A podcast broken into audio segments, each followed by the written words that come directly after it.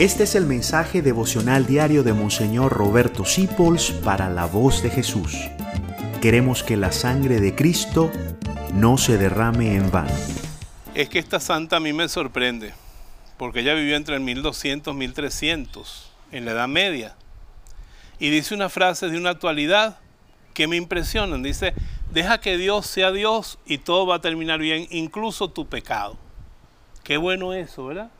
Deja que Dios sea Dios. Dios es omnipotente, es amoroso, es misericordioso, como te lo compartimos aquí en el canal La Voz de Jesús. Dios está vivo. Dios es inteligente. Tú no tienes que darle instrucciones a Dios, déjalo ser Dios.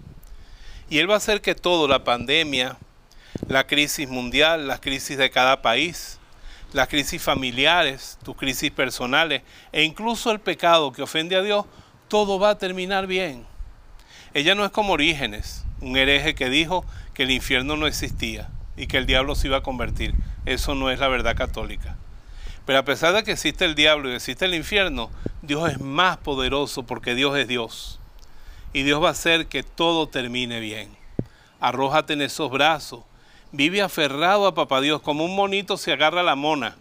Agárrate así de Dios, como una pulga se agarra de un perro guíndatele hacia Dios. Como un bebé se le agarra a los brazos de su mamá, agárrate así de Dios. Porque si tú dejas que Dios se mueva a su manera, todo va a terminar bien. Por eso nuestro corazón tiene que estar como el de Juliana, brincando de gozo en la esperanza, aún en medio de las pruebas que azoten nuestra vida. Amén. Nos vemos mañana. Gracias por dejarnos acompañarte.